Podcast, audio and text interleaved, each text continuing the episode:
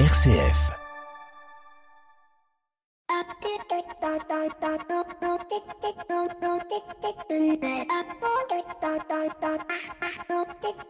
Bonjour à toutes et à tous. Je suis la voix qui crie dans le désert. Pourquoi commencer l'écho des solutions par cette citation évangélique?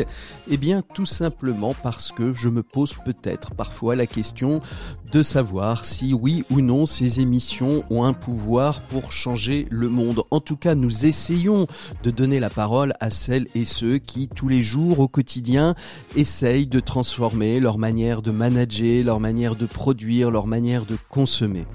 Mais pas uniquement. Je pense aussi au film Don't Look Up que je regardais euh, cette semaine sur Netflix avec Leonardo DiCaprio et Meryl Streep, un film qui a fait couler beaucoup d'encre car il touche avec humour notre fonctionnement, notre manière de concevoir les événements importants du monde. Dans ce film, il s'agit d'une comète qui viendrait percuter la Terre et la détruire. Il ne reste plus que six mois au monde à exister et face à cette urgence, des scientifiques, des astrophysiciens, des astronautes expérimentés vont se rendre chez la présidente des États-Unis pour lui présenter le rapport et lui dire nous avons la preuve que dans six mois, il n'y a plus de terre si on ne fait rien. Et la présidente des États-Unis, n'y voyant pas d'intérêt géopolitique ou géoéconomique, décide de prendre un peu de temps et de reposer le rapport auprès de vrais scientifiques qui, eux, sauront donner une réponse. Et puis, bien évidemment, la réponse vient tout en ne venant pas. Alors se crée dans le monde de camps ceux qui pensent qu'il faut regarder le ciel et voir cette comète qui arrive vers nous, et de fait, on la voit. Et ceux qui disent ne regardez pas le ciel, on vous ment, ce sont que des trucages. Et tout ça à force de médias et de réseaux sociaux. Alors oui, parfois, j'ai l'impression d'être cette voix qui crie dans le dessert avec mes invités, avec ceux et celles qui ont chevillé au corps cette conviction que l'on peut transformer le monde avant qu'il ne soit trop tard, on peut le transformer de manière radicale, et faisons mentir cette autre citation biblique, Nul n'est prophète en son pays. Bienvenue dans l'écho des solutions. L'écho des solutions. Patrick Longchamp. Voilà, bonjour à toutes et à tous. Très très heureux de vous retrouver dans l'écho des solutions. Cette semaine, on va évoquer la question du pouvoir d'achat. Une question qui, selon euh, différents sondages pour les Français, est centrale dans la campagne présidentielle. On aurait préféré que ce soit peut-être la question de l'écologie, mais en tout cas, le pouvoir d'achat est central chez les Français. Tellement central d'ailleurs qu'ils sont descendus dans la rue pour dire qu'il serait bien que euh, soient revus à la hausse les revenus, les retraites et à la baisse le coût de l'énergie et de l'essence. Une émission donc qui rentre en plein dans la thématique de la campagne présidentielle et nous avons décidé avec l'équipe de l'écho des solutions de chaque semaine se pencher sur une des grandes problématiques, des grands enjeux économiques des cinq prochaines années que les candidats vont avoir à relever. Une émission qui est donc consacrée, comme je vous le disais à l'instant, au pouvoir d'achat avec trois invités. Christophe Ménez de la société Smartway qui aide et accompagne les magasins de la grande distribution à mieux gérer les produits en date courte. Maude Sarda de label Emmaüs et Thibaut Turchet, expert en zéro déchet. On verra avec vous comment justement le zéro déchet, l'anti-gaspillage peut permettre des leviers de pouvoir d'achat pour les Français. Et puis bien sûr, on retrouvera nos deux experts, Pierre Collignon pour la chronique des entrepreneurs et dirigeants chrétiens et Maxime Dupont pour sa chronique Open Space. Nos rubriques habituelles, 7 minutes pour changer le monde. On causera encore pouvoir d'achat et surtout de comment on peut épargner sans douleur grâce à une petite application qui s'appelle Yield. Et c'est Najib Meidoun, son fondateur, qui sera notre invité à la fin de l'émission. Mais tout de suite, on commence avec notre invité écho de cette semaine. Il s'agit d'Agnès Verdier-Molinier, économiste, fondatrice de de l'IFRAP. Avec elle, nous revenons sur cette question du pouvoir d'achat. Est-ce que le pouvoir d'achat, d'ailleurs, c'est la vraie et bonne question à se poser? Est-ce qu'il n'y a pas d'autres questions à se poser avant? L'invité écho, Patrick Longchamp. Voilà, on est avec Agnès Verdier-Molinier, qui est économiste, fondatrice de l'IFRAP, un think tank qui est dédié à l'analyse des politiques publiques et un laboratoire d'idées innovantes. Bonjour Agnès. Merci beaucoup d'être avec nous. Vous êtes, euh, vous venez de sortir un ouvrage aux éditions de l'Observatoire qui s'appelle Le véritable état de la France où vous abordez euh, plein de questions comme celle de, du chômage, des retraites, des impôts, de la dette. Et nous, ce qui nous intéresse aujourd'hui dans l'émission de l'écho des solutions, c'est la question du pouvoir d'achat qui semble être au centre euh, de cette campagne présidentielle. Euh, Agnès Verdier-Molinier, ces cinq dernières années, est-ce qu'on peut dire que la France a été un bon élève ou elle peut mieux faire sur la question du pouvoir d'achat? Déjà, le sujet, c'est est-ce que c'est le pouvoir d'achat qui est au cœur de la campagne ou est-ce que c'est tout simplement euh, finalement l'inflation des prix? Et si la Banque centrale euh, ne fait rien, c'est ce qui est en train de se passer hein, en ce moment, eh bien, on voit monter énormément les prix. La, la, Banque centrale américaine est en train de dire, elle l'a redit hier et elle le dit très fermement, hein, qu'elle monte les, les, taux, elle va monter à, à 0,9, puis à 1,6, puis à 2,1, puis à 2,5 euh, d'ici euh, 2024 et peut-être même que le calendrier euh, sera beaucoup plus rapide. Nous, on a des taux qui sont toujours euh, autour de zéro. Euh, en zone euro, hein, la Banque centrale européenne n'a pas bougé pour dire qu'elle allait remonter ses taux et ça devient extrêmement problématique et ce d'autant plus que la mission de la Banque centrale européenne c'est de maintenir les taux d'inflation autour de 2%.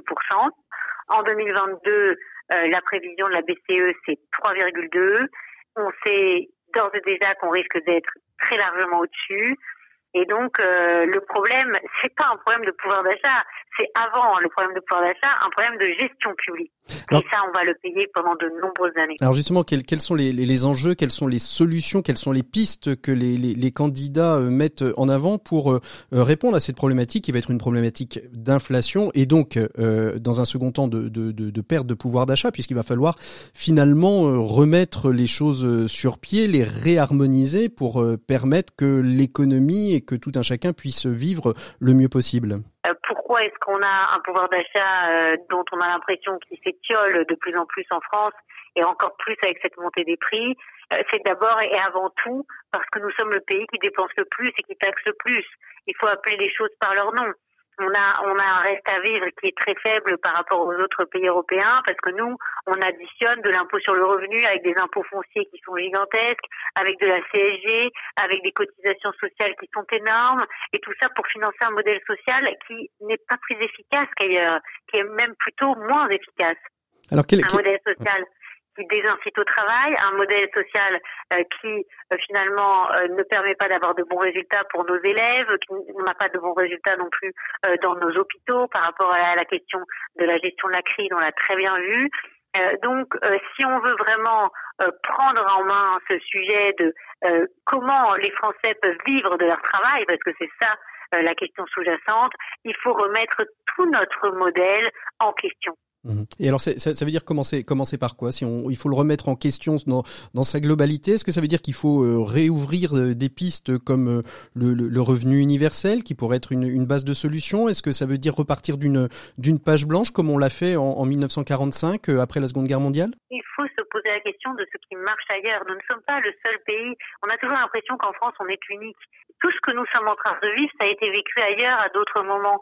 Donc inspirons-nous de ce qui marche à l'étranger qu'est-ce qui marche? Ce qui marche, ce sont des systèmes qui sont certes protecteurs, mais qui exigent que celui qui bénéficie d'un minima social ou d'une allocation chômage retourne au travail quand il, en a la possibilité. Ce n'est pas du tout le cas en France. La Cour des comptes vient encore de sortir un rapport euh, sur le RSA qui montre qu'au bout de sept ans, une cohorte de bénéficiaires du RSA est toujours dans le RSA à 42%, ce qui est absolument gigantesque. Il hmm. n'y a pas de suivi des personnes qui, qui touchent des minima sociaux. Vous, vous parlez du revenu euh, d'existence ou du revenu universel, comme vous voulez. On a 130 milliards d'aides en complément de revenus qui sont déjà versés en France. Le, le niveau de dépenses, on y est déjà. La question, c'est même comment on pourrait baisser en faisant une allocation sociale unique versée par Bercy en crédit d'impôt, contrôlée, imposable, plafonnée. Euh, nous additionnons euh, des APL avec de l'allocation adulte handicapé, avec des primes de rentrée scolaire, avec euh, des, des, primes de Noël, tout ça euh, dans une, une, une, comment dire une augmentation exponentielle de la dépense, euh, c'est absolument pas tenable sur sur la durée. 800 milliards de dépenses de protection sociale, vous comprenez bien que on est arrivé au bout en fait de ce qu'on appelle le modèle français et que maintenant, si on veut vraiment résoudre toutes ces questions de pouvoir d'achat, il faut regarder les choses en face. Euh, il va falloir baisser la dépense, il va falloir baisser les impôts. C'est à à ces seules conditions qu'on pourra restaurer un certain pouvoir d'achat euh, de nos concitoyens. C'est à ces seules conditions qu'on pourra remonter la richesse nationale par habitant. Je dis dans mon livre que nous sommes 23e au monde en richesse par habitant aujourd'hui, alors que dans les années 80, on était 11e. Mmh. On a perdu énormément de place dans le concert des nations. On a 39 000 euros en moyenne par habitant quand les Allemands sont à 46 000, quand les pays du nord de l'Europe sont à plus de 60 000. Donc, moi, je veux bien toutes les petites mesurettes que certains peuvent proposer, mettre sur la table. Mais en fait, le problème fondamental de la France, vous l'avez dit, c'est un problème de dette, c'est un problème de mauvaise gestion publique, c'est un problème de dépenses de fonctionnement irrationnelles. Et tant qu'on n'aura pas résolu tout ça, euh, on pourra toujours discuter du pouvoir d'achat. On aura toujours en France ce mm. sentiment finalement de travailler pour qu'à la fin du mois, il reste vraiment pas grand-chose, voire de moins en moins.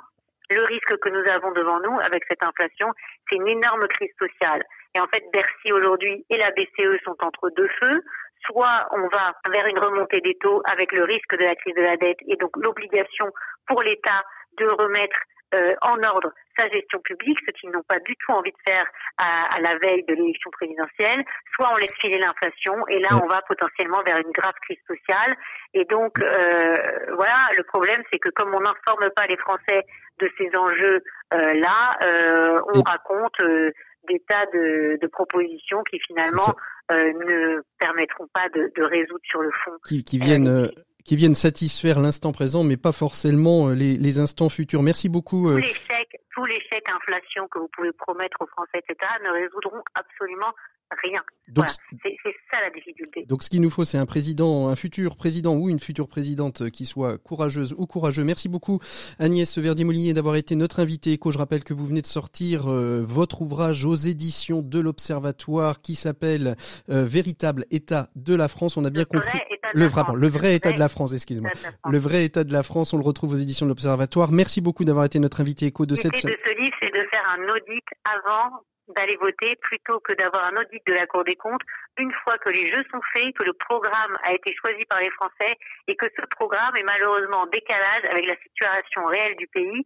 Il y a beaucoup d'avalanches de bonnes nouvelles en ce moment qui nous sont annoncées euh, par les différents ministères je crois qu'il était temps de dire véritablement où la France en est vraiment. Merci beaucoup. Nous on retrouve tout de suite Pierre Collignon pour la chronique des entrepreneurs et dirigeants chrétiens et on retrouvera tous nos invités pour parler justement bah, du zéro déchet ou de la seconde main. Est-ce que ça peut être un, levier pour les Français pour retrouver euh, un peu d'argent à la fin du mois? Merci beaucoup Agnès Verdier-Molini. À très bientôt. Au revoir. Pour une économie du bien commun, la chronique des entrepreneurs et dirigeants chrétiens, Pierre Collignon.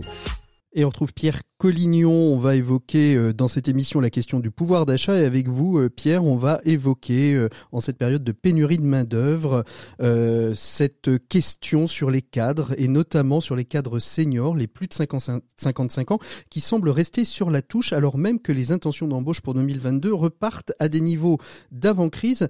Comment est-ce qu'on peut expliquer cette tendance pour les plus de 55 ans et particulièrement chez les cadres? Bah, Une enquête parue cette semaine à l'initiative de l'APEC et de Pôle emploi montre en effet l'ampleur du phénomène, qu'on en juge. Les seniors de plus de 55 ans représentent 16% des 700 000 demandeurs d'emploi recherchant un poste de cadre. C'est énorme, d'autant plus que l'étude démontre que 6 sur 10 d'entre eux sont demandeurs d'emploi de longue durée et que pour 81% de ces cadres, la rupture du contrat de travail est à l'initiative de l'employeur. L'explication pourrait être simple. Un cadre de 55 ans coûte plus cher qu'un jeune moins expérimenté. Et même si 25% des seniors sont prêts à faire des concessions sur leur salaire, apparemment, ça ne suffit pas. Est-ce que la seule raison, Pierre, elle est financière? Non, probablement pas. Les entreprises préfèrent aussi embaucher un plus jeune parce qu'elles pensent que euh, cela permettra d'être rentable sur un recrutement dans le long terme. Autrement dit, elles ne souhaitent pas recruter un senior trop âgé qui prendrait la retraite cinq ans après son arrivée. Mais l'argument est-il juste? Quand on sait qu'un jeune reste en moyenne moins de 5 ans à un poste, il n'y a aucune raison de ne pas embaucher un senior, honnêtement. Ce paradoxe est d'autant plus important que nous savons bien que les services proposés par un junior ne seront pas les mêmes que ceux d'un senior. Il y a des avantages comme des inconvénients, bien sûr, dans les deux cas. Mais il ne faudrait pas entrer dans une sorte de compétition entre les uns et les autres. Vous le savez, car j'ai déjà eu l'occasion d'en parler plusieurs fois à cette antenne, la vision des EDC ne veut exclure personne. Elle résolument inclusive et à travers son concept d'économie du bien commun, elle porte cette idée que l'on peut maintenir l'entreprise et sa performance en y incluant les plus fragiles ou peut-être ceux qui, à un moment donné ou à un autre, sont les plus défavorisés. Nous sommes tous appelés à faire grand en étant pauvres et faibles. C'est le cœur du réacteur. Alors comment convaincre un chef d'entreprise qu'il a plutôt intérêt à embaucher un senior au chômage alors même qu'on sait qu'une personne plus jeune euh, sera plus dynamique et, plus réactive, Pierre On pourrait multiplier les raisons, mais moi j'en vois au moins trois. La première est professionnelle. Le savoir-faire et l'expérience des seniors est une véritable valeur ajoutée, c'est un trésor même dont nous ne devrions pas nous passer. Les, les, seniors sont généralement directement opérationnels, à l'inverse de personnes moins qualifiées qu'il est nécessaire de former plusieurs semaines, voire même quelquefois plusieurs mois. La deuxième raison, sans tomber dans les stéréotypes, c'est que les seniors feront preuve d'une grande loyauté envers leur employeur. Alors même qu'ils ont pu être fragilisés à la suite de leur licenciement, ils seront d'autant plus reconnaissants à ceux qui ont pris le risque de leur faire confiance, malgré tous les freins que nous avons évoqués. Et puis la troisième, c'est qu'ils peuvent transmettre. Ils peuvent transmettre leurs connaissances aux autres membres de l'équipe et notamment aux plus jeunes. Autrement dit, embaucher un senior, c'est s'assurer d'une vraie ressource pour l'entreprise. Mais attention, mon intention n'est pas d'affirmer qu'une génération est meilleure qu'une autre. Il faut justement s'appuyer sur les forces de chacune d'elles pour relever les nombreux défis auxquels toutes les entreprises doivent faire face. Alors, on, est donc loin euh, de l'âge comme seul facteur discriminant. On est surtout loin de ce que le parfois appelle une culture de déchets dans son encyclique euh, Laudato Si. Car le message qu'il faut envoyer, c'est que personne n'est inutile et que chacun, dans une organisation comme l'entreprise, peut apporter quelque chose. C'est aussi ça, l'économie du bien commun. Eh bien, Pierre, vous nous avez devancé de quelques semaines puisqu'on évoquera la question du mentorat dans l'entreprise dans quelques semaines dans l'écho des solutions. Merci beaucoup, Pierre. On fait une pause musicale dans l'écho des solutions et on se retrouve avec euh, tous nos invités. Alors, vous parliez de déchets. Nous, on va parler de zéro déchet. Comment la seconde main peut créer du pouvoir d'achat pour les Français dans cette période où, paraît-il, on en manque un peu. Merci beaucoup, Pierre. À la semaine prochaine. Au revoir.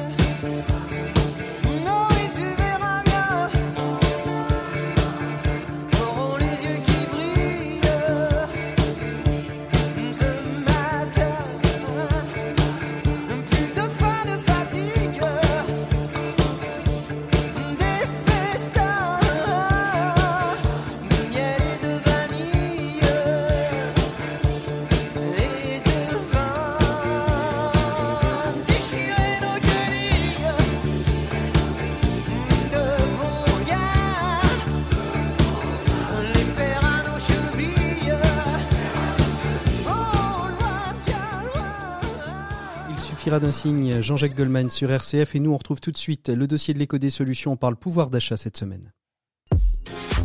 L'écho des solutions. Patrick Longchamp.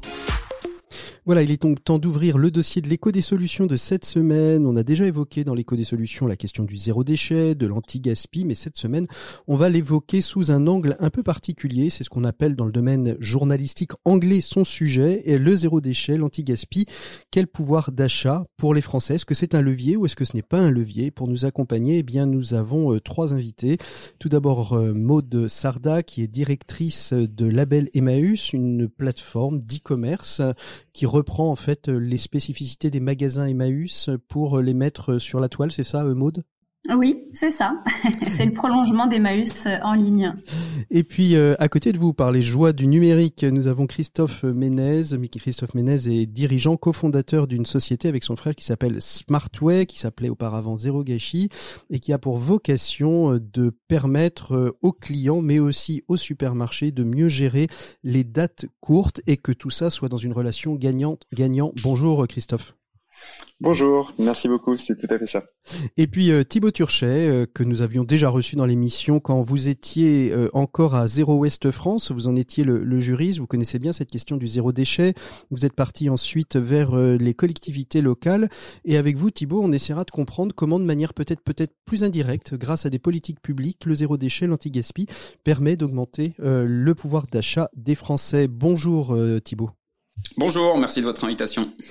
On va donc euh, commencer directement avec vous, euh, Thibault, parce que vous êtes euh, un expert de, cette question du, zéro déchet, de l'anti-gaspi. La loi AGEC qui avait été votée est rentrée en vigueur à partir du, 1er janvier. La loi AGEC, c'est la loi justement sur l'anti-gaspillage et l'économie circulaire. Est-ce qu'on peut redire rapidement, Thibault, ce qu'est cette loi et ce qu'elle change concrètement parlant aujourd'hui? Concrètement, c'est une loi qui s'est beaucoup attaquée notamment la question du plastique jetable. Donc dans les rayons notamment des supermarchés, les consommateurs devraient voir un petit peu moins de plastique, notamment aux fruits et légumes. Euh, mais surtout, la loi a été très identifiée par le grand public pour une disposition qui rentre en vigueur là cette année au 1er janvier 2022, à savoir euh, l'interdiction de détruire les invendus non alimentaires, par exemple des textiles, des objets. Alors interdiction qui est un petit peu limité parce que les enseignes pourraient envoyer leurs objets euh, non vendus, invendus, au recyclage. Donc on, a besoin de quelques mois pour voir la pratique des, entreprises, mais ça devrait, on va dire, euh, augmenter le nombre de biens de, réemploi sur le marché. Qu'est-ce que ça veut dire le, recyclage? Ça veut dire que en fait, euh, c'est une manière détournée de jeter tout en ne jetant pas le recyclage? C'est ça, c'est une porte ouverte euh, dans la rédaction de, de la loi qui avait été pointée par un, certain nombre de structures, dont associatives.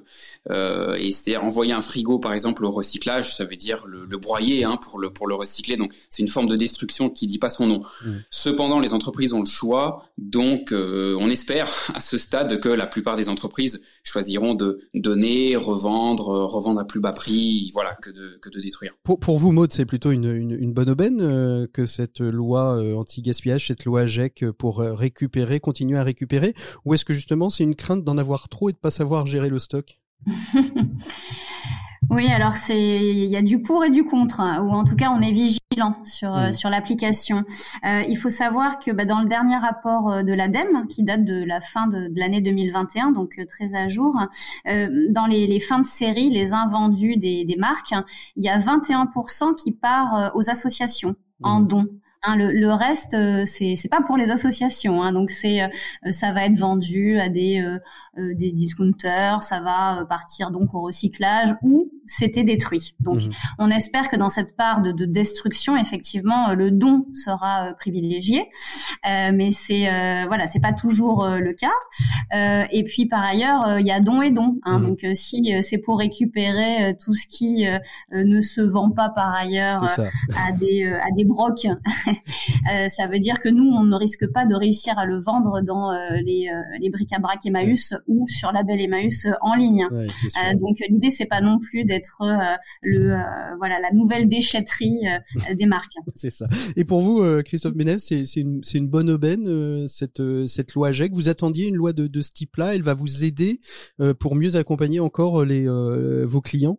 Alors nous, sur la partie plutôt alimentaire, puisqu'on traite davantage du gaspillage alimentaire, c'est déjà des choses qui ont été un peu faites par le passé, notamment avec l'ancien ministre de l'Agriculture agro agroalimentaire Guillaume Garot, qui avait du coup fait passer une loi sur l'interdiction de jeter les produits alimentaires.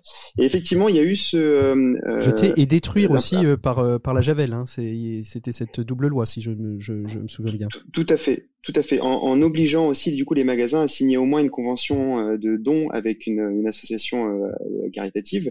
Et effectivement, il y a eu cette question-là de se dire euh, à partir du moment où on légifère, est-ce que l'association devient la poubelle entre guillemets du magasin?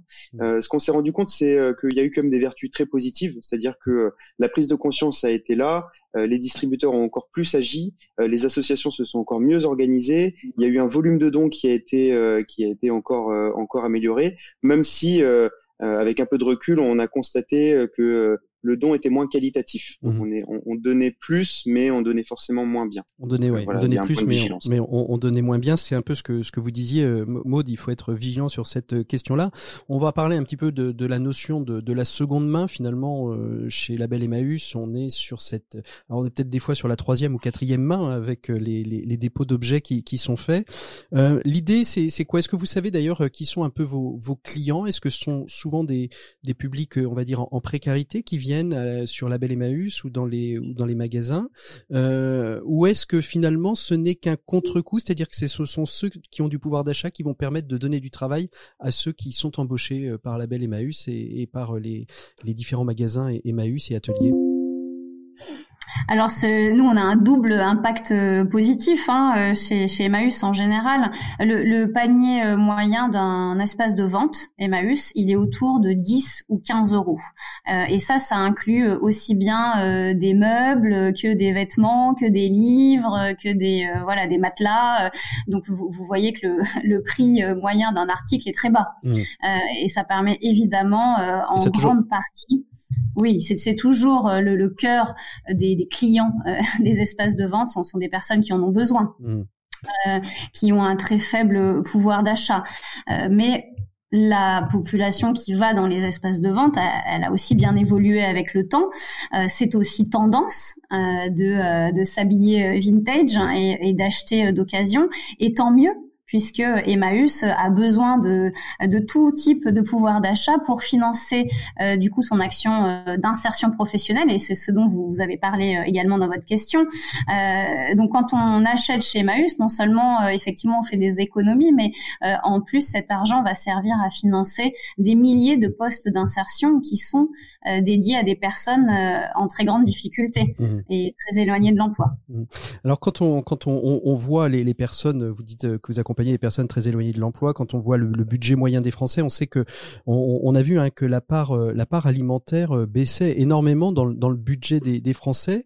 Euh, pour d'autres pour d'autres parts, hein, que ça, peut être l'énergie, ça peut être bien évidemment la maison, le logement, mais ça peut être aussi les, voitures. Christophe Mélez, quand vous avez lancé Smartway avec avec votre frère, finalement vous avez créé l'entreprise dont vous aviez besoin quand vous étiez étudiant. C'est ça en fait, c'est un, besoin que vous aviez un constat que vous avez fait étant étudiant qui vous a mené à créer cette entreprise euh, qui aujourd'hui est, un, petit euh, fleuron. Elle n'est pas encore une licorne, mais elle est en train de le devenir. Hein. Effectivement, pour nous, ça a été un, vrai sujet d'allier à la fois l'environnement et l'économie. Euh, donc, en étant consommateur, on trouvait parfois des produits qui étaient en date limite de consommation, qui avaient quelques remises, donc dans les rayons des grandes surfaces, mais c'était pas une démarche qui était très généralisée, et, et on se rendait compte que en tant que simple observateur, en tant que consommateur, quand on passait d'un magasin à un autre, on voyait des volumes différents de produits. Et donc, ce qu'on a voulu faire, c'est de généraliser ça et c'est d'accompagner la distribution dans la mise en place de ces réductions de façon beaucoup plus professionnelle et beaucoup moins artisanale. Mmh. Et, euh, et, donc, euh, effectivement, aujourd'hui, c'est un vrai sujet de pouvoir d'achat. Euh, pour répondre un peu à la question aussi tout à l'heure, nous, le, la, la, cible des, des gens qui achètent des produits euh, remisé parce qu'en date limite, euh, c'est tout le monde, euh, c'est tous les Français. et d'ailleurs, on vient de lancer une, une étude avec l'institut de sondage Opinionway qui montre que 94% des Français sont sensibles à ce sujet et 92% des Français demandent aux enseignes de, de, de grande distribution de proposer des produits en promotion pour réduire le gaspillage alimentaire et faciliter le pouvoir d'achat. Mmh. Donc oui, c'est un, un, vrai alliage entre impact environnemental et impact économique. C'est quoi, c'est quoi la part, euh, la part par exemple de, de, de, de gaspillage? On va parler vraiment de gaspillage. Euh, avant, j'ai envie de dire la, la solution euh, de zéro gâchis et de Smartway.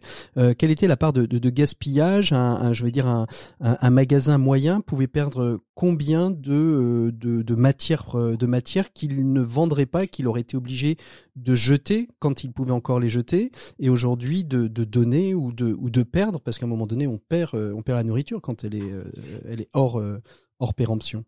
Alors, euh, la grande distribution, c'est le maillon qui représente entre guillemets le moins du, du gaspillage alimentaire sur toute la chaîne. C'est 14% du gaspillage alimentaire est généré dans la grande distribution. Mhm. Maintenant, quand on regarde à, l'échelle plus spécifique d'un magasin, ça représente à peu près 1% de son chiffre d'affaires. Donc, vous prenez une épicerie, euh, enfin une, une, petite supérette à côté de chez vous, ça va à peu près 100 000 euros de gaspillage alimentaire. Quand vous prenez un gros magasin hypermarché, on va plutôt euh, être à 500 000 euros par an de produits jetés. Donc, c'est quand même une somme hyper importante. Euh, et sur ça, donc à peu près, euh, si vous prenez un, un hypermarché moyen, euh, avec nos services, on va réussir à redonner comme ça à peu près entre 300 et 400 000 euros euh, de remise euh, proposées aux clients, donc aux clients final, et donc qui vont permettre d'être éviter d'être jetés. Donc ça va être une perte pour le magasin puisque souvent il revend à perte, mais c'est c'est n'empêche un, un, au moins une soupape, euh, donc un tampon entre guillemets sur cette destruction de valeur. Et donc on va aller comme ça euh, épurer finalement cette, euh, cette perte économique jusqu'à 0,2% de son chiffre d'affaires. Donc on vient quasiment la diviser par 5. Eh, eh, vous, vous disiez que finalement c'était une toute petite part le gaspillage alimentaire dans les dans les commerces. Il est il est il est réalisé où le, le reste du gaspillage alimentaire euh, à domicile? C'est les produits qu'on met dans le frigo et qu'on jette parce qu'ils ont pourri parce qu'on les a pas mangés? Alors effectivement, le plus gros pourvoyeur du gaspillage alimentaire, c'est nous, euh, le consommateur. Euh, et, le, et, le, gaspillage, alors, euh, il est de plusieurs plusieurs natures. il y a une première qui est liée plutôt à la prévoyance. Ça veut dire que les gens euh, n'ont pas forcément prévu de manger à l'extérieur et donc il va avoir du périmé dans le rayon. Ou alors euh, c'est beaucoup lié à l'apparence du produit. C'est le premier critère euh, qui permet de, de jeter un produit. Le, les, les fameux produits moches que qu'on trouve des fois. Il y a zéro gâchis, mais aussi les produits moches qui se vendent moins cher parce que moins moches, mais pas moins bons. C'est ça? Oui, c'est ça. Et alors là, c'était plus chez soi. Je disais en tant que consommateur, ça va être, on va regarder notre produit, on va le sentir, on va le goûter, et donc on va le jeter parfois. Euh, vient ensuite le second critère, c'est la date limite de consommation. Mmh. Euh, et donc là, plus d'un Français sur trois, euh, enfin plus d'un produit sur trois jeté est lié à sa date limite de consommation. Donc c'est l'autre critère, et, effectivement, ça revient avec le sujet de la prévoyance. C'est euh, est-ce que je fais mes courses en étant conscient d'acheter d'abord des produits en date courte que je vais consommer rapidement, les produits en date longue un peu plus tard, alors là, vous, vous, me faites une, une transition euh, toute, euh, toute euh, sur un plateau d'or et d'argent presque avec vous, Thibaut Turchet. Finalement, dans les politiques publiques, vous qui avez accompagné des, des, des, des villes, où c'est ça les, les, les enjeux des, des, politiques publiques sur le zéro déchet quand on est au cœur d'une métropole ou d'une ville, Thibaut? Ça en fait partie. Euh, d'abord pour les usagers, parce qu'en fait, euh, c'est d'abord leur argent hein, qui, qui peut être gaspillé par des par des pratiques, et ensuite pour les coûts, bien sûr, de la de la collectivité en termes de gestion des déchets qui sont eux-mêmes supportés par euh, par une taxe ou des redevances par par les usagers. Donc c'est sûr que les, les collectivités ont pas mal d'initiatives pour soutenir un certain nombre de de projets, avec un certain nombre de, de start-up. typiquement, la collectivité dans laquelle j'ai travaillé cette année et demie écoulée euh, on a soutenu une startup qui s'appelle Pimp qui elle travaille avec les producteurs euh, au champ, qui eux-mêmes parfois écartent des produits euh, hors calibre ou, moches, comme comme on dit, et, et en fait arrivent à les recommercialiser. Et donc les collectivités ont un rôle pour soutenir ce type de projet, c'est-à-dire les faire connaître, les aider sur le foncier. Voilà, on pourra en reparler, mais c'est c'est effectivement très important pour les pour les économies. En effet, c'est important. Je disais, est-ce que, est-ce que dans le, la question qui, qui nous anime aujourd'hui dans le dossier, qui est la question du pouvoir d'achat, vous voyez vous des leviers que les collectivités publiques pourraient euh, pourraient euh, actionner euh, pour permettre. je pensais, je pensais parce que j'ai interviewé le, son président il y, a, peu de temps chez IDEX sur le plateau de de, de, de Puteaux. Ils, ils, mettent en place les agropelés, par exemple, ce qui est de la réutilisation de, de, de biodéchets pour chauffer. Est-ce que ça, finalement, c'est ça peut être des, éléments qui permettent d'améliorer le pouvoir d'achat des, Français puisque euh, ou des citoyens de, de, de ville parce que finalement on va produire une électricité plus qualitative et à terme peut-être moins chère. Complètement. Alors c'est vrai que c'est une synergie assez importante, les, les déchets et euh, l'énergie. Euh, je pense par exemple à la méthanisation qui pourrait se développer encore un peu plus pour produire du gaz ou de la chaleur ou de l'électricité à partir de biodéchets, euh, donc de restes de restes alimentaires produits par les habitants d'un territoire. Et ça c'est clair que ce sont des filières qui, qui demain seront beaucoup plus compétitives que le pétrole. Enfin le sujet est, d'actualité. Euh, moi je crois aussi beaucoup au rôle des collectivités pour soutenir les les porteurs de projets de la seconde main. Alors Emmaüs est un réseau qui est installé depuis assez longtemps, mais aujourd'hui les collectivités qui par exemple n'ont pas de communauté Emmaüs euh, souvent installent des ressourceries ou recycleries sont les termes consacrés pour que leurs habitants sur un bassin de vie puissent acheter de, de seconde main et aujourd'hui, c'est pas partout en France qu'on a une ressourcerie ou une communauté Maüs ou une recyclerie. Donc ça, ça fait partie du, du panel. On, on, en trouve, on en trouve de plus en plus. Motsarda, est-ce que vous avez euh, analysé euh, chez Label et Maüs un, un, taux peut-être plus important lié à la précarité lié à la pandémie, précarité étudiante peut-être, perte de travail, perte d'emploi, c'est-à-dire une, une, sorte de, de sursaut des, des, des, ventes et des achats sur Label Emmaüs pendant ces périodes?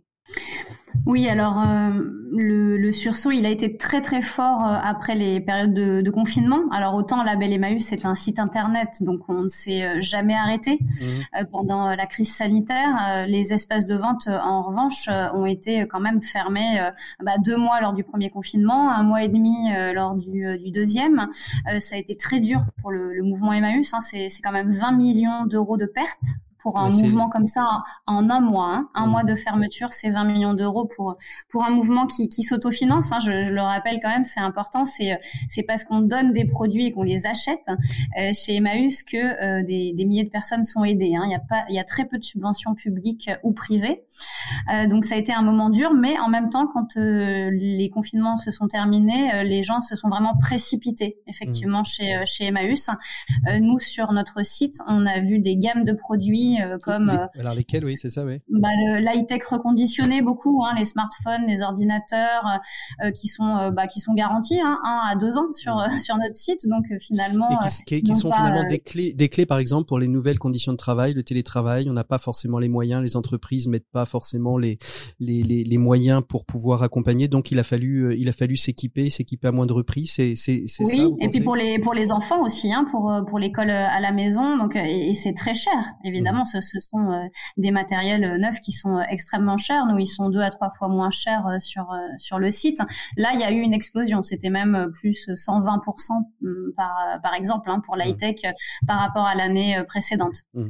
Christophe Ménez, vos, vos, vos clients ont, pu voir aussi un accroissement des, des, des stands zéro gâchis pendant cette période de, de Covid. Alors eux, ils, ont, ils sont restés ouverts, mais maintenant aussi où on voit voilà, on, dit qu'il y a une belle relance qui se passe en France, mais enfin la précarité, elle reste, elle reste importante.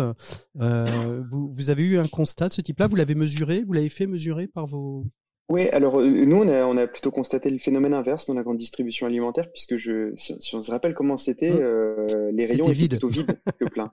Donc en fait, il n'y a pas eu de, il y a eu beaucoup moins de gaspillage alimentaire qui a été généré.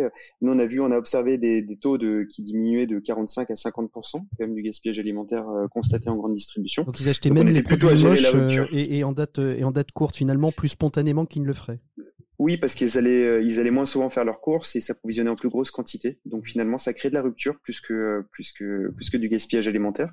Donc on a constaté ça. Et après, par contre, en revanche, sur le, la deuxième partie de la question, oui, on constate que euh, c'est un vrai besoin, c'est une vraie attente des consommateurs euh, de pouvoir trouver ce type de promotion. Ça allège le portefeuille euh, et on vient comme ça aller économiser une quinzaine d'euros par euh, par semaine par exemple sur des sur des achats alimentaires. Donc c'est euh, c'est pas neutre. Et surtout pour euh, par exemple pour des étudiants qui ont quand même un, pouvoir d'achat limité mais, mais pas que mmh. malheureusement. Alors vous êtes vous êtes passé dans dans dans Capital et où était expliqué votre votre système qui est très intéressant en intelligence artificielle pour fixer les prix c'est-à-dire en fonction j'ai envie de dire de de la température extérieure en fonction du jour de la semaine et, et j'ai vu que vous preniez même en compte la, la dimension sociale c'est-à-dire que euh, les taux de remise ne seront pas forcément les mêmes euh, qu'on habite euh, les, quartiers nord de Marseille, des quartiers plus pauvres, je vais pas les stigmatiser, mais des quartiers plus pauvres que le, 16e arrondissement, qui sont des quartiers plus riches. Mais c'est toujours l'intérêt. Ouais, alors tout l'intérêt du gaspillage alimentaire, c'est de faire en sorte qu'il ne soit pas jeté. Et, et pour faire en sorte qu'il ne soit pas jeté, il y a plusieurs issues possibles. Il y a le consommateur, il y a le don alimentaire, et il y a aussi d'autres actions possibles. Nous, notre, notre, notre service, c'est une intelligence artificielle qui vient permettre de préconiser au magasin quel est le bon choix à faire pour que son produit finisse par être consommé et non pas par être jeté. Hmm. Et donc on va comme ça arbitrer entre il y a des produits, ça ne sert à rien de les mettre en promotion dans une très grosse quantité, puisqu'on est certain que tous les consommateurs du magasin ne vont pas les acheter. Donc il est préférable d'en mettre une partie en promotion et une partie directement en don alimentaire, puisque comme ça, on va aussi euh, permettre de, de, de, nourrir d'autres d'autres personnes. Et donc après, effectivement, sur le taux de remise, euh, il est important de le faire varier parce que euh, à un moment, on est en train aussi de rimer entre profitabilité du magasin, qui est une entreprise. Donc on essaye de dégrader le moins possible euh, sa perte économique pour faire en sorte que l'entreprise, que le magasin reste aussi compétitif et puisse finalement tous les jours proposer des prix euh, intéressants et non pas répercute son coût du gaspillage alimentaire et sa perte de marge dans le prix de vente des autres articles. Sachant que c'est quand même toujours une fourchette, enfin c'est toujours, c'est un peu large ce que je veux dire, mais une fourchette entre 20 et 30 ce qui pour un panier moyen d'un consommateur peut être peut être très très intéressant. Thibaut Thibaut Turchet, sur, sur, les politiques publiques à accompagner, qu'est-ce qui reste à faire Vous avez vous avez pu avoir le regard extérieur, le pouvoir intérieur. Aujourd'hui, euh, qu'est-ce qui reste à faire Qu'est-ce qu'il faudrait que s'il y a des maires qui nous entendent, s'il y a des, présidents de métropole qui nous entendent, quels sont les, grands enjeux euh, pour les années prochaines sur cette question du zéro déchet, de l'anti-gaspi, pour permettre justement un, mieux vivre des, concitoyens? Il va falloir choisir parmi une longue liste, euh, peut-être deux points. Le, premier, c'est un effort de sensibilisation. Euh, je crois qu'en fait, alors même si le, fait de réduire le gaspillage semble être une évidence pour quiconque écoutera euh, notre votre émission, euh, il y a quand même un énorme effort de, de, de, de, sensibilisation aussi à la une forme de sobriété aussi au moins consommer ou au mieux consommer. Alors je dis ça sans condescendance euh, parce que les personnes qui ont de hauts revenus aujourd'hui, les études montrent qu'il va falloir faire un petit effort de sobriété, euh, moins rouler en SUV, etc., etc. Euh, mais dans une société qui pousse à, une consommation un peu frénétique, euh, ça touche aussi les personnes qui ont des faibles revenus. Et je crois qu'il y, a un changement, euh, on va dire, de rapport à la consommation qui doit s'opérer. J'ai envie de dire, quels que soient les revenus, et encore une fois, sans euh, stigmatiser ou le dire avec condescendance. Voilà. Bon, il y a une ambiance, un bain culturel qui, qui favorise une consommation parfois pas toujours utile. Je pense à, voilà, on parle pas d'alimentation, mais d'autres d'autres biens. Donc ça, c'est un effort de sensibilisation important à, poursuivre pour les collectivités y compris sur le tri de leurs déchets, etc. Et puis peut-être un gros chantier euh, euh, sur la collecte des déchets, qui est un service qui coûte très très cher aux, collectivités et donc aux usagers. Euh, réduire la collecte des ordures résiduelles en mélange, celles qui finissent dans, dans des usines d'incinération par exemple. Augmenter le tri des biodéchets, le compostage, qui sont des filières plus vertueuses qui à terme coûte euh, coûte moins cher. On a moins de camions à faire circuler. Là, il y a des voilà de grosses économies. Euh, les collectivités, alors les, les coûts sont très disparates, mais ça peut aller de 80 mmh. euros par habitant et par an à 150, 170 euros par habitant et par an de, de coût de gestion des déchets. Donc c'est considérable et on peut au moins stabiliser, voire réduire ses factures dans, certaines collectivités. Pour, vous, Maude, il y a, des enjeux aussi sur les pouvoirs publics, sur cette question de la seconde main, du, zéro déchet que vous défendez chez Label Emmaüs? Oui, euh, alors les collectivités nous, nous soutiennent quand même beaucoup euh, sur euh, les axes bah, de réemploi. Hein, donc heureusement qu'elles sont là, franchement, c'est souvent le, le soutien public le, le, plus important. donc nous, on est, on est très en lien avec les collectivités sur deux thématiques. la première, c'est le développement de plateformes logistiques. Donc on a deux plateformes logistiques, une dans le 93 en Seine-Saint-Denis et, en, et dans le Lot-et-Garonne. Mmh donc dans un milieu très rural. Et, euh, et, dans ces deux endroits, en fait, on récupère des surplus, euh, donc des surplus de livres dans le 93, des surplus de mobilier dans le 47. Et euh, c'est tout ce qui finirait à la benne, hein, sinon au recyclage au mieux. et on arrive en fait à le, à le trier et à sauver, bah, par exemple, un livre sur deux mmh. qui, qui finirait sinon au recyclage au pilon et on le vend en ligne. et grâce à cette activité, on crée des postes d'insertion et donc ils nous soutiennent aussi aussi sur cet autre axe qui est la, la formation et l'insertion professionnelle. Donc c'est c'est vraiment des euh, partenaires clés euh, mmh. dans nos euh, dans le développement de nos différents projets et des plateformes logistiques comme ça. On aimerait en créer partout en France.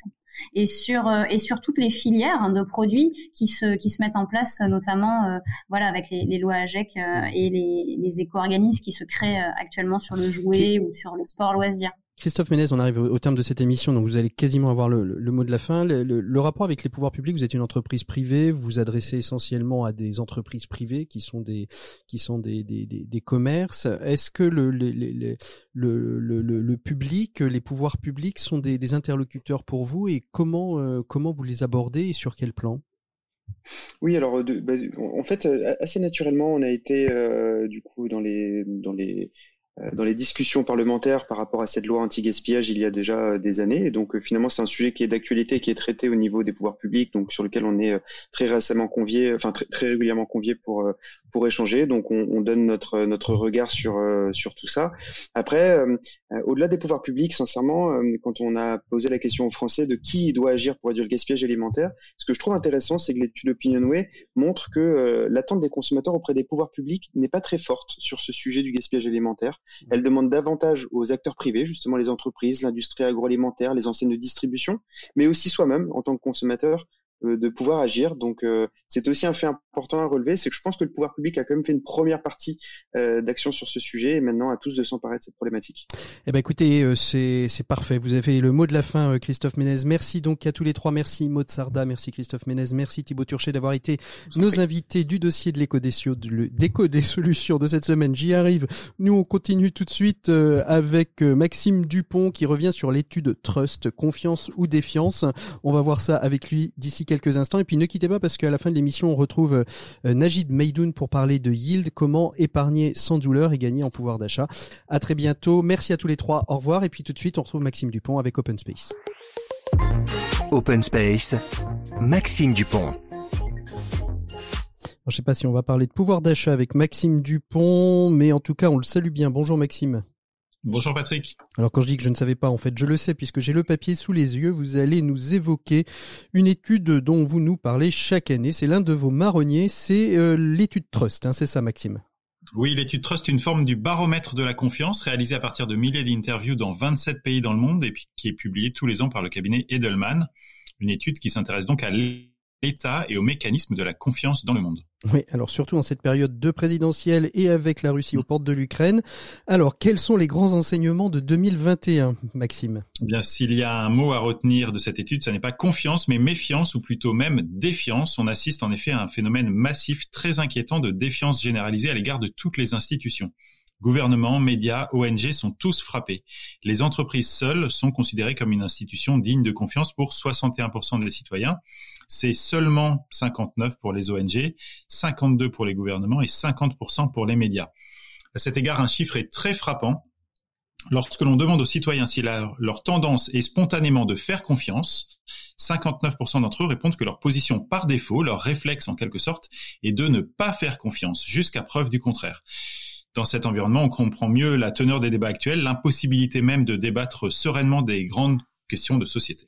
Alors, euh, qui sont euh, les principales victimes de ce mouvement de défiance généralisée, Maxime?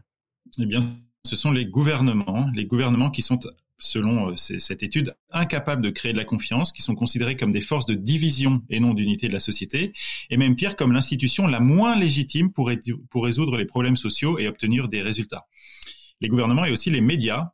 Avec l'explosion des fake news, 76% des personnes interrogées ont peur des fake news et les réseaux sociaux sont considérés comme une vraie menace. Donc on, dit bien que votre chronique n'est pas issue de fake news, mais bien de, de documents euh, très documentés, d'un document très documenté. Et les entreprises dans tout ça, Maxime, alors?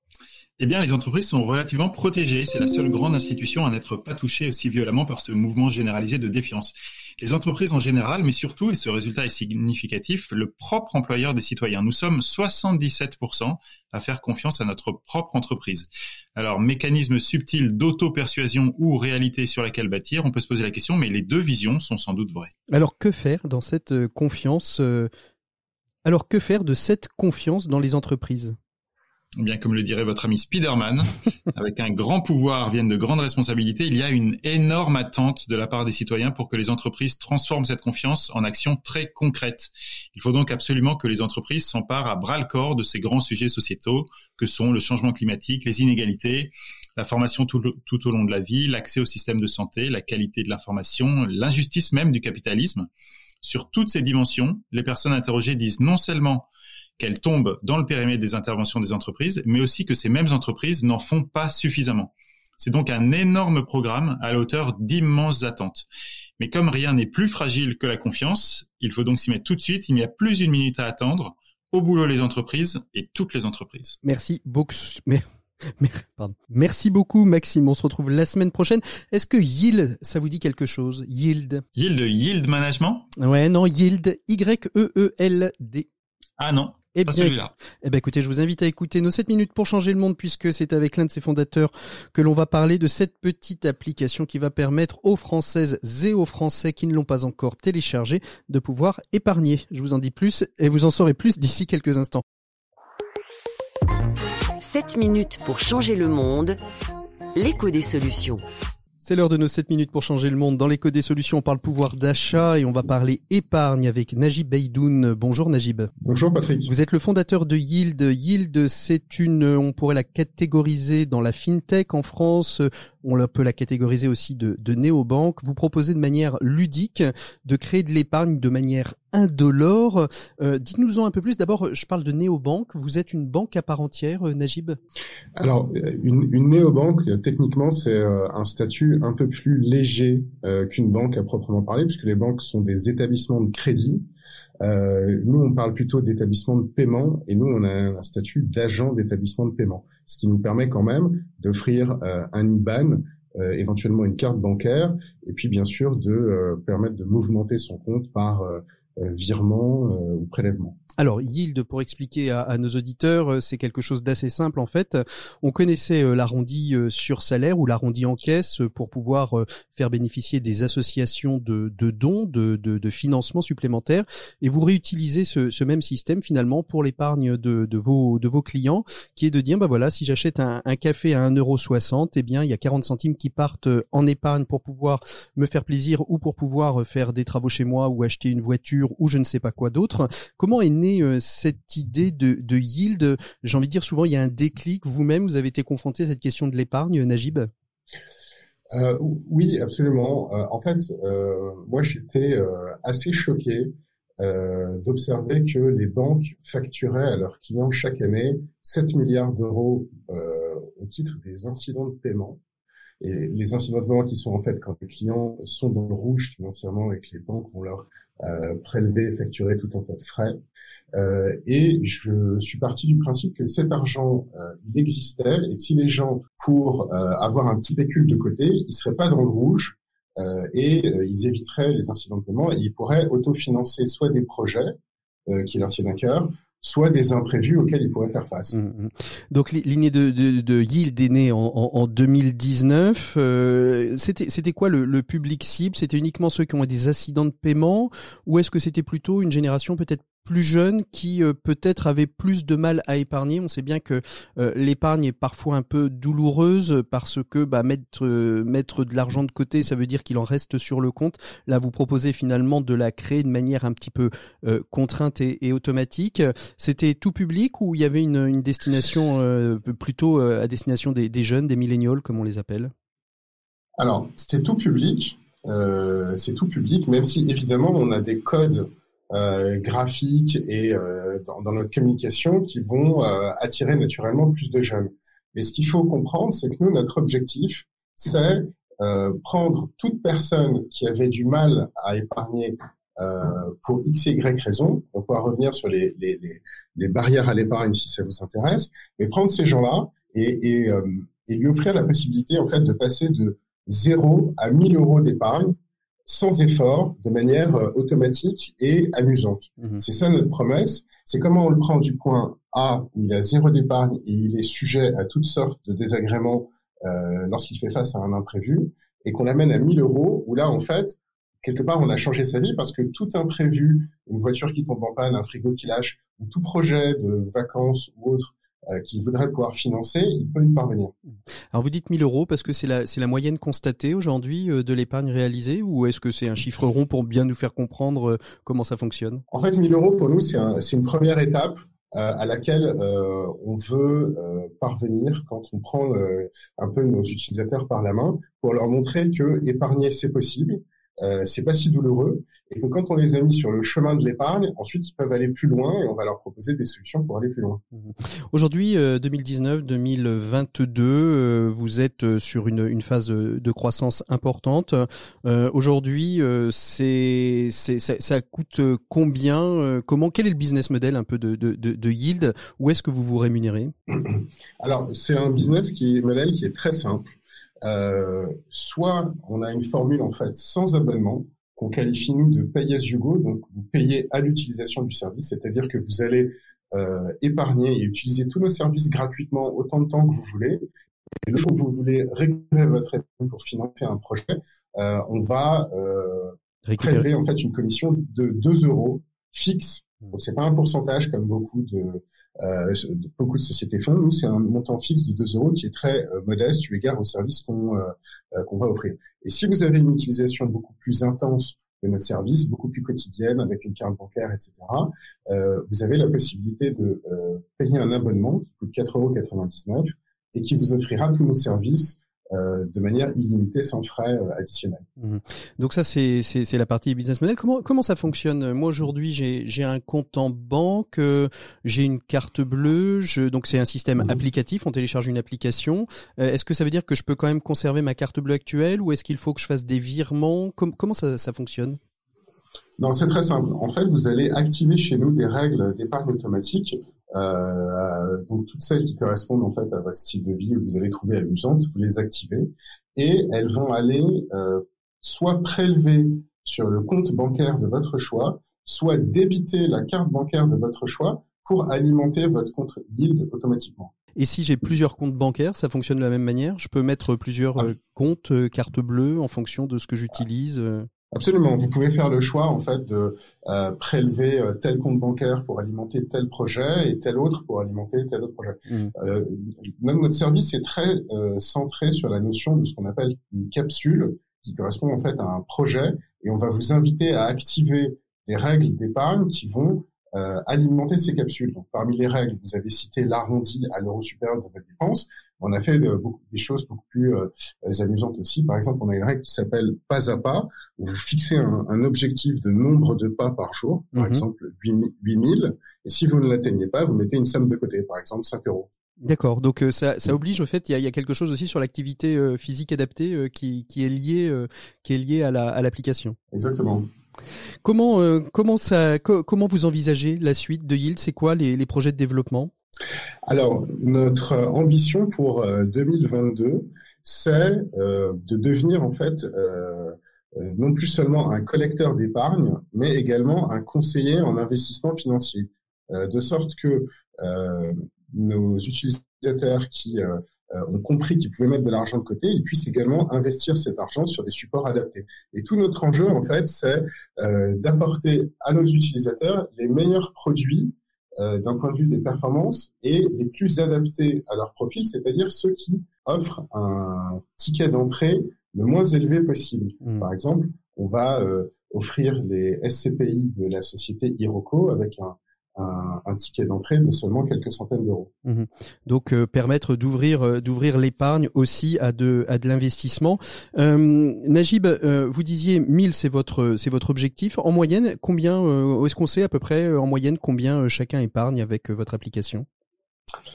Oui, grâce à Yield, en moyenne, nos utilisateurs mettent 120 euros de côté par mois. 100 euros par mois, ça fait 1200 euros. 100, sur 120, 120 euros. 1400 euros, donc 1400 euros, à peu près 1500 euros si on arrondit euh, par an, euh, pour pouvoir finalement, c'est un, un, joli petit budget vacances pour euh, pour des jeunes ou des moins jeunes. Absolument. Merci beaucoup Najib Bedoun d'avoir été notre invité de ces 7 minutes pour changer le monde. L'écho des solutions se termine pour cette semaine. On se retrouve bien évidemment la semaine prochaine, même jour, même heure ou en podcast si vous le voulez sur toutes les plateformes. D'ici là, portez-vous toutes et tous très très bien. Bonne écoute des programmes de RCF. À la semaine prochaine. Au revoir.